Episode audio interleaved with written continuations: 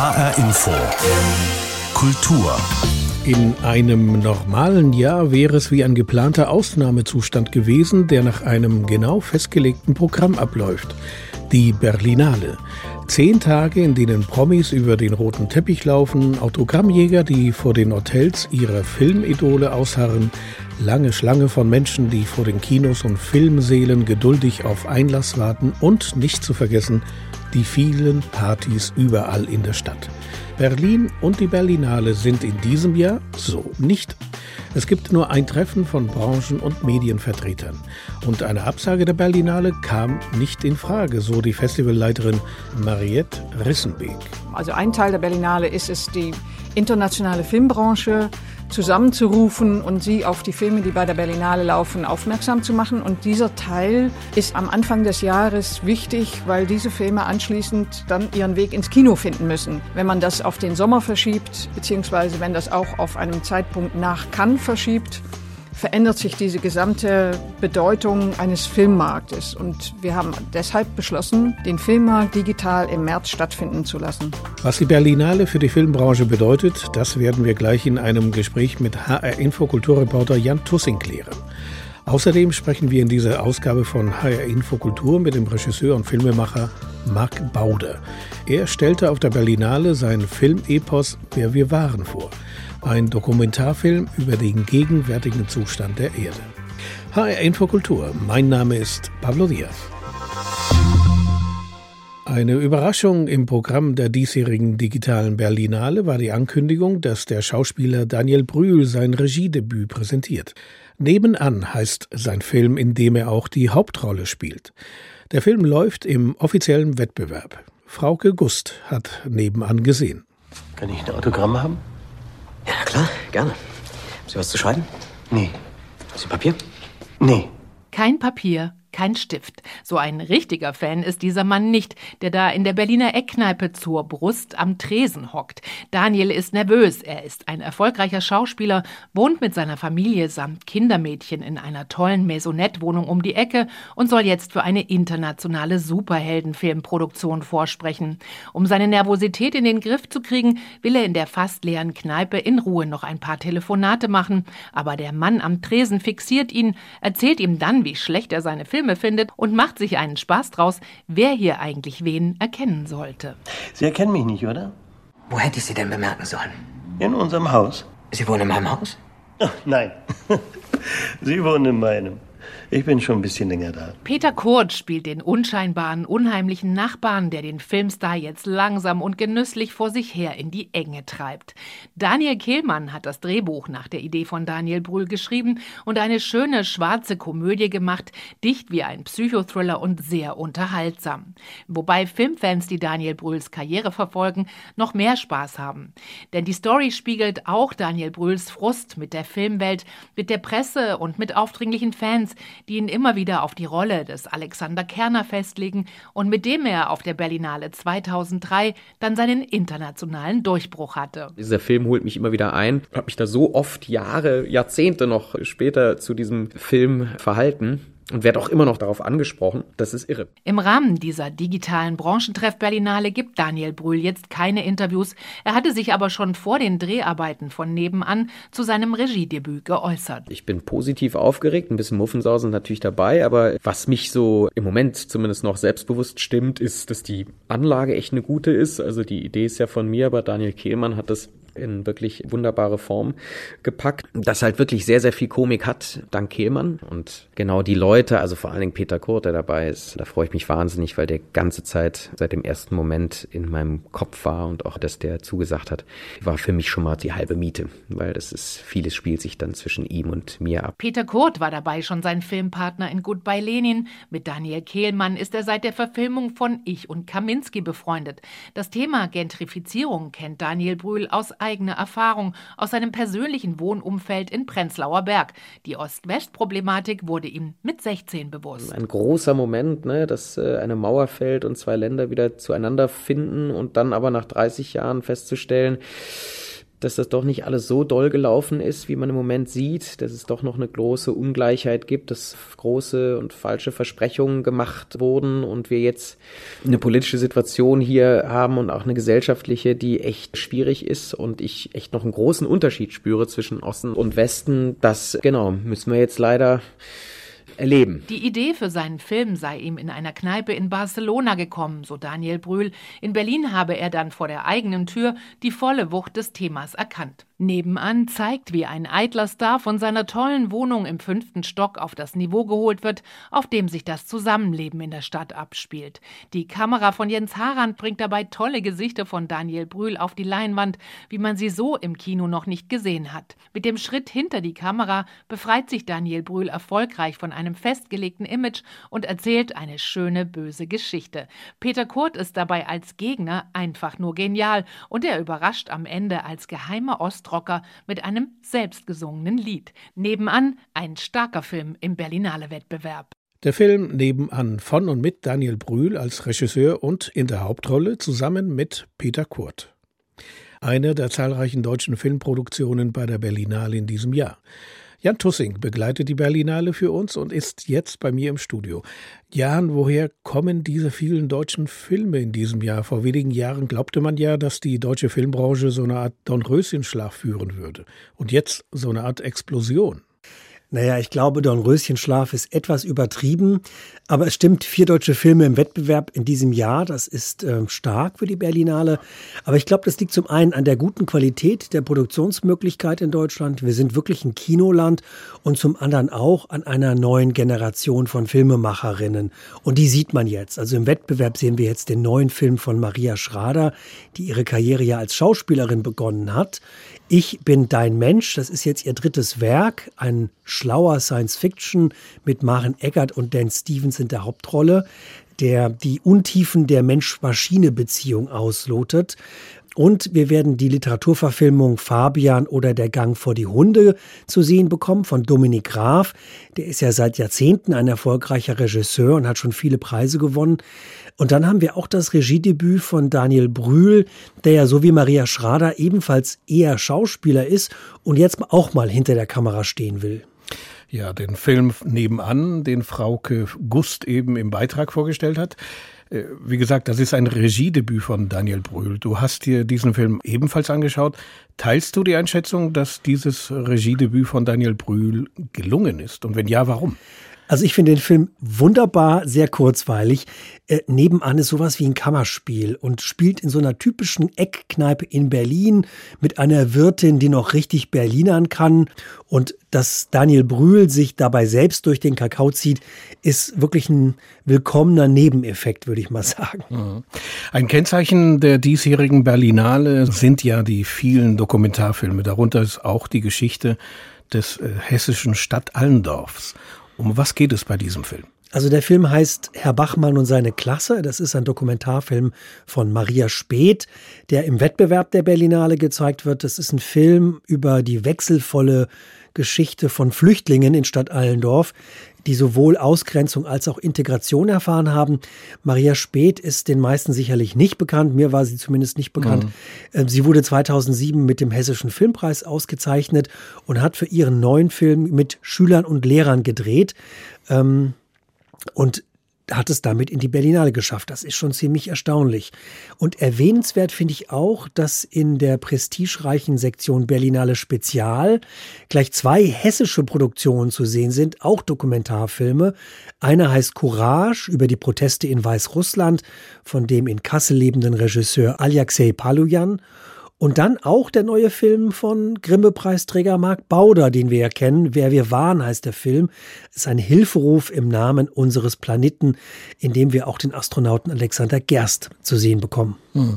Mit Marc Bauder sprechen wir noch in dieser Sendung. Die Berlinale ist in diesem Jahr ja etwas Besonderes gewesen. Ich sagte es ja schon am Anfang der Sendung, weil es einfach nur ein Industrie-Event ist, also ein Treffen für Medien und Branchenvertreter. Die Festivalleiterin Mariette Rissenbeek sagt, die Berlinale musste stattfinden, weil dieses Filmtreffen auf jeden Fall vor dem Filmfestival in Cannes über die Bühne gehen muss. Wieso eigentlich? Ja, die Filmindustrie ist eng getaktet. Auf den großen Filmfestivals finden immer gleichzeitig und etwas versteckt vor dem Publikum die Filmmärkte statt. Und die sind wichtig. Und weil hier die Branche die Filme einkauft, die wir dann später in den Kinos zu sehen bekommen oder auch im Fernsehen oder auf den kleineren Filmfestivals. Und wenn diese Märkte nicht stattfinden, dann hat die Branche ein Problem.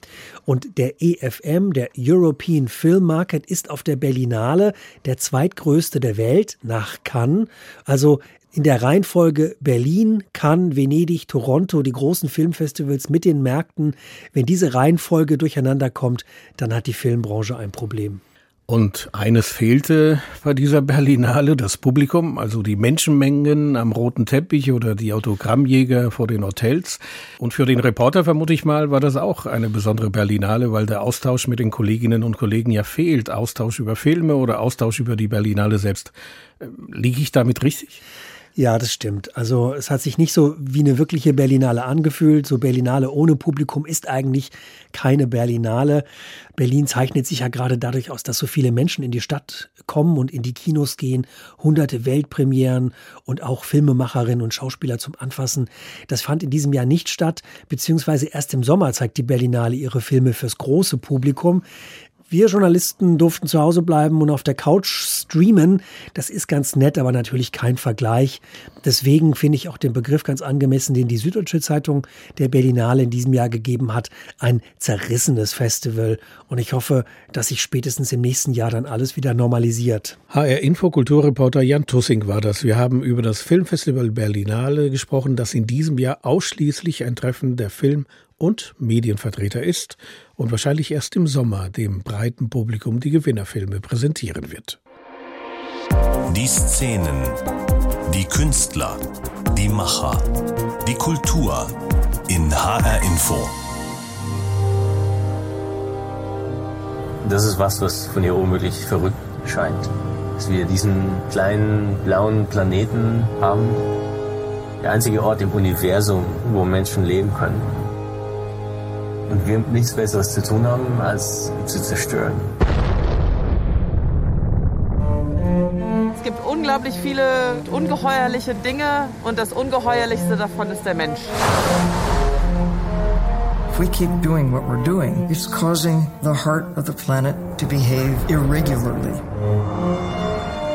Wenn wir unseren Planeten zerstören, dann ist es vorbei mit uns. Dann endet die Geschichte der Menschheit. Ein Auszug aus dem Filmtrailer Wer wir waren des Regisseurs Mark Bauder. Der Film blickt auf den gegenwärtigen Zustand der Welt. Ich habe vor dieser Sendung mit Mark Bauder in Berlin gesprochen und habe ihn gefragt, was ist am Zustand dieser Erde so besonders, dass Sie gleich einen Film darüber gemacht haben? Ja, also wenn wir nicht wüssten, dass diese, dieser Zustand, in dem wir uns befinden, äußerst fragil ist äh, und sehr destruktiv, das haben ja schon äh, Filme der letzten zehn Jahre gezeigt. Also es ist ja keine Neuigkeit, wenn wir zurückgehen bis zum Club of Rome, der äh, auch irgendwelche düsteren Zukunftsszenarien gezeichnet hat. Also es mangelt uns ja nicht an Informationen, dass dieser, dieser Zustand, in dem wir uns befinden, kein stabiler ist. Insofern die, die Motivation, sich künstlerisch damit auseinanderzusetzen, zeigt sich ja nahezu auf. Auch zu wissen, dass dieser Zustand ja nicht so bleibt, sondern sich ständig verschlechtert. Also die Suche nach Alternativen hat ja schon längst begonnen und äh, wie gesagt, es gibt andere Filmprojekte, die sich spezifisch mit einzelnen Bereichen wie Klimawandel etc. beschäftigt haben.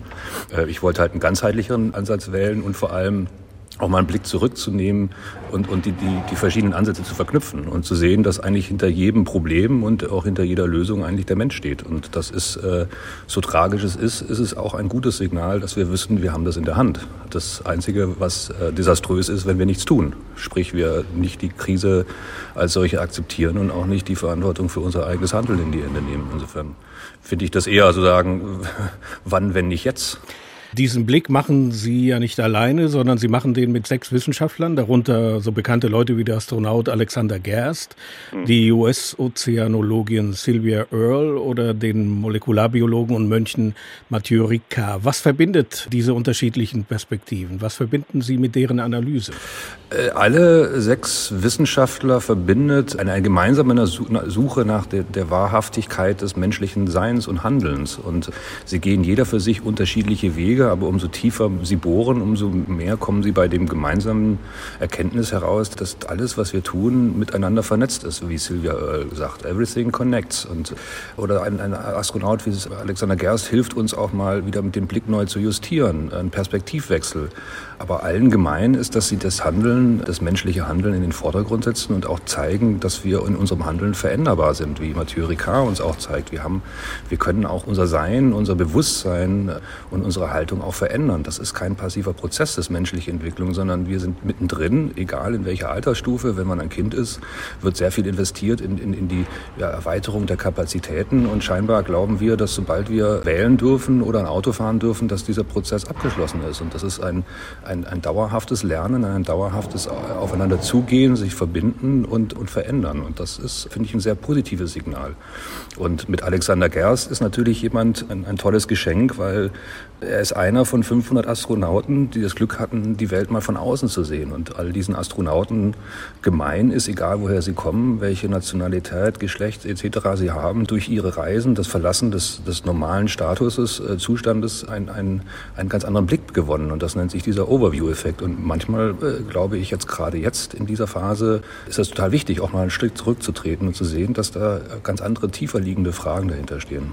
Das heißt, es geht, oder zumindest verstehe ich das dann so, dass Sie auch den Menschen hinter den Wissenschaftlern zeigen wollten und deren Sicht auf die Welt. Natürlich, natürlich. Also das ist zutiefst menschlich, was wir tun, was wir sind. Und insofern finde ich es auch wichtig, auch Leute zu zeigen, die schon längst auf der Reise sind. Also wenn wir auch jetzt Roger Willemsen sehen, der eine wichtige Inspirationsquelle sind, der, der hatte vor fünf Jahren schon äh, diese sensiblen Worte gefunden und diesen Zustand beschrieben und war schon auf der Suche. Eine Sylvia Earle, die ist 70, die, die macht das schon seit fünf Dekaden, sieht sie, wie sich die Welt verändert und versucht äh, zu sensibilisieren. Also das sind alles zutiefst menschliche Motivationen oder ein Dennis Snower, der lange an ein neoliberales System geglaubt hat, aber dann auch irgendwann diese Erkenntnisse, die uns allen langsam klar werden, auch an sich herangelassen hat. Er hat sich eine Veränderung vorgenommen und das Schöne daran ist, er ist ja nicht aus dem Kreis der Wissenschaftler oder der Politikberater herausgeflogen, sondern er ist noch tiefer in das Zentrum gekommen. Und das finde ich sehr positive, sehr menschliche Züge. Und ich glaube, wir sollten das Menschsein wieder auch in den Vordergrund unseres Handelns führen. Und vor einem Jahr, als die Pandemie ausbrach, war das ein großes Thema, wer wir sind, wie wir sein wollen, wie wir uns äh, abhängig machen oder wie verletzlich wir sind. Ein Jahr später geht es nur noch um, wie schnell können wir irgendwelche Friseure öffnen oder sonstiges. Und dahinter ist aber was ganz anderes. Und das kann dieser Film wieder ins Zentrum rücken. Der Film Wer wir waren ist ein Dokumentarfilm und lebt auch von den beeindruckenden Bildern vom Weltraum oder unter Wasser und auch die Musik dazu. Haben Sie auf bestehendes Filmmaterial zurückgreifen können oder mussten Sie selbst alle Drehs organisieren? Also bei, bei Alexander Gerst konnte ich natürlich aus naheliegenden Gründen nicht dabei sein. Er wusste um das Projekt und hat auch ohnehin immer bei seinen Missionen äh, selbst die Kamera geführt. Also da ist es ein reichhaltiger Schatz, den wir nutzen konnten. Ähm, bei Sylvia Earle konnten wir Teile ihrer Tauchgänge benutzen, aber das gesamtheitliche Konzept auch der Musik, das ist komponiert worden im Zusammenspiel, äh, also von Thomas Kürstner und Sebastian Vogel, eingespielt vom Hessischen Rundfunk Symphonieorchester. Das, das versucht eine gemeinsame emotionale Reise zu verstärken. Aber äh, ähm, mein Ziel ist es, verschiedene Perspektiven, verschiedene Reisen von Menschen, unterschiedliche Materialien zusammenzubringen und ein gemeinsames Wir daraus entstehen zu lassen, was miteinander korrespondiert. Und äh, wir gehen an die Enden des menschlichen Seins, an die Tiefen des Ozeans, wir verlassen den Planeten, aber dahinter stehen immer eine zutiefst menschliche Fragestellung, die natürlich durch eine Musik verstärkt werden kann. Der Filmtitel Wer wir waren verweist auf den Moderator und Autor Roger Willensen. Sie haben mhm. ihn schon erwähnt. Das sollte ja ein Buchtitel, ein Buch werden von Willensen. Es war sein letztes, weil er hat das nicht fertig bekommen. Mhm. Wie viel von ihm steckt in diesem Film? Also, ist, also das Buch ist eine sehr wichtige Inspirationsquelle in dem, in dem Suchens- und Schaffensprozess gewesen. Und ich habe in ihm einen Verbündeten gesehen, der äh, in einer viel klareren Sprache das formulieren konnte, was ich im Verlauf der Recherche an diesem Film erfahren habe. Und er war eine, wichtige Quelle für die Schärfung der Dringlichkeit und die Schärfung des Menschseins hinter all dem. Und er hatte auch die Klammer des Films und das, was wir am Ende des Films äh, von eingesprochen von Manfred Zapatka hören, das ist auch das Ende des Buches. Also auch Roger Willemsen bei aller desaströsen Situationsbeschreibung glaubt an das Gute in dem Menschen. Und das Menschseins. Und das finde ich eine wichtige, wichtige Richtung, die, die wir in dem Schaffensprozess hatten. Eine Frage zum Schluss. Der Film soll ja am 22. April in die Kinos kommen, sofern die Kinos wieder öffnen. Das ist aber ein besonderer Tag, nämlich der World Earth Day, der Tag der Erde. Wen soll dieser Film erreichen? Was würden Sie sich wünschen, Herr Bauder? Das klingt jetzt ein bisschen platt, aber dieser Film hat mit uns allen zu tun. Egal, wo wir anfangen, egal, wie wir ansetzen, in welcher Frage wir haben, er, er versucht uns dort abzuholen und uns zu zeigen, dass das Sein und den Zustand, den wir haben, ähm, dass das nicht der einzige ist und es noch andere Perspektiven gibt und dass man diese Perspektiven zulassen muss. Insofern glaube ich, ist es ein sehr universeller Ansatz, aber der auf eine sehr emotionale, sehr dringliche äh, Ebene eigentlich erzählt, dass es einen positiven Ausblick gibt. Wir haben das selbst in der Hand. Insofern dockt er bei, glaube ich, bei sehr vielen Bedürfnissen und sehr viel Fragen Fragen an, die wir jetzt im, in einem Jahr nach der Pandemie haben. Und ich kann, der Film, glaube, der Film kann uns auch helfen, ähm, unseren Blick wieder zu schärfen und, und den, auf die wesentlichen Dinge zu schärfen. Weil irgendwann wird in den Nachrichten nicht mehr die Frage stellen, welcher Laden als nächstes aufmacht, sondern die Frage wird sein, wie wollen wir leben? Wie wollen wir miteinander leben? Und ich glaube, der Film ist da ein wichtiges Hilfsmittel, immer wieder mal den Blick äh, zurückzutreten aus dem, aus dem herkömmlichen Blick und auch zu sehen und andere Blicke zuzulassen bei der Suche nach neuen Lösungen, neuen Ansätzen ansetzen. Der Regisseur und Filmemacher Mark Bauder war das. Wir sprachen über seinen neuesten Dokumentarfilm. Es heißt Wer wir waren. Der Film feierte Premiere auf der Berlinale, allerdings außerhalb des Wettbewerbs. Im April, am 22. genau, soll er in die Kinos kommen zum Tag der Erde. Herr Bauder, ich danke Ihnen für das Gespräch. Dankeschön. Filmschauspieler war er auch, aber vor allem wurde der Franzose Serge Gainsbourg als Chansonnier, Komponist und Schriftsteller bekannt. Für mehr als 40 Filme schrieb er auch die Drehbücher und komponierte dazu die Filmmusik. Vor 30 Jahren verstarb Gainsbourg und Frankreich feierte ihn diese Woche mit Sondersendungen. Bekannt wurde der Enfant terrible der französischen Popkultur vor allem für ein Lied, das es sogar auf den Index der BBC schaffte und mit dem auch der Beitrag von Katrin Hondel beginnt.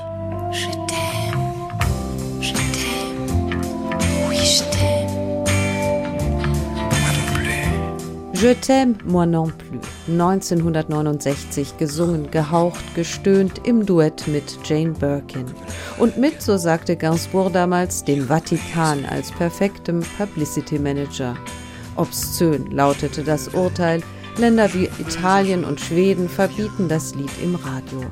Es wird Gainsbourgs größter internationaler Erfolg und der nachhaltigste. Besonders in Frankreich ist Gainsbourgs Erbe heute präsenter denn je, sagt der Musikexperte Sébastien Merlet, Autor von Büchern, Ausstellungen und Filmen über Serge Gainsbourg. Je weiter er sich entfernt, sagt er, desto größer wird sein Schatten. Gainsbourg war schon damals extrem modern. Frankreich verdankt ihm musikalisch bis heute enorm viel. On est encore sur son héritage aujourd'hui.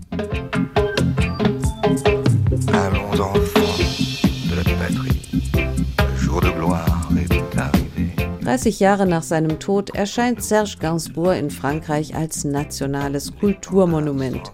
Ein Medienereignis ist der runde Todestag allemal. Sondersendungen in Radio und Fernsehen, Magazine und Bücher feiern den Singer-Songwriter als Ikone des französischen Pop. In seinem Pariser Haus in der Rue de Verneuil soll noch dieses Jahr ein Museum eröffnen. Heute wirkt er wie eine Art unantastbares Idol, sagt Sébastien Merlet, aber zu Lebzeiten spaltete er Frankreich. Die, die für und die, die gegen ihn waren, standen sich unversöhnlich gegenüber. Viele verabscheuten ihn, sie ertrugen seine Provokationen einfach nicht. Armes etc. Eine Reggae-Version der Marseillaise war eine dieser Provokationen, mit denen Serge Gainsbourg den reaktionären Teil Frankreichs gegen sich aufbrachte. Rechtsextreme Traditionalisten und Nationalisten demonstrierten vor seinen Konzerten. Der konservative Figaro klagte über die Profanation dessen, was uns am heiligsten ist Sogar antisemitisch war die Kritik an der vermeintlich geschändeten Nationalhymne und an Serge Gainsbourg, dem Sohn russisch-jüdischer Einwanderer. En passant aber hatte er den Reggae in Frankreich populär gemacht und der heimischen Musikszene wieder einmal einen kreativen Impuls verpasst. Wie so oft, auch wenn die innovative Kraft von Gainsbourgs Chansons erst nach seinem Tod so richtig zur Geltung kam. Zum 30. Todestag des französischen Chansonniers und Komponisten Serge Gainsbourg in dieser Woche feierte Frankreich seinen einstigen Enfant terrible mit Sondersendungen. Ein Bericht von Katrin Hondel war das. Und soweit HR Infokultur. Diese Sendung finden Sie als Podcast online auf hrinforadio.de und in der ARD Mediathek. Mein Name ist Pablo Diaz.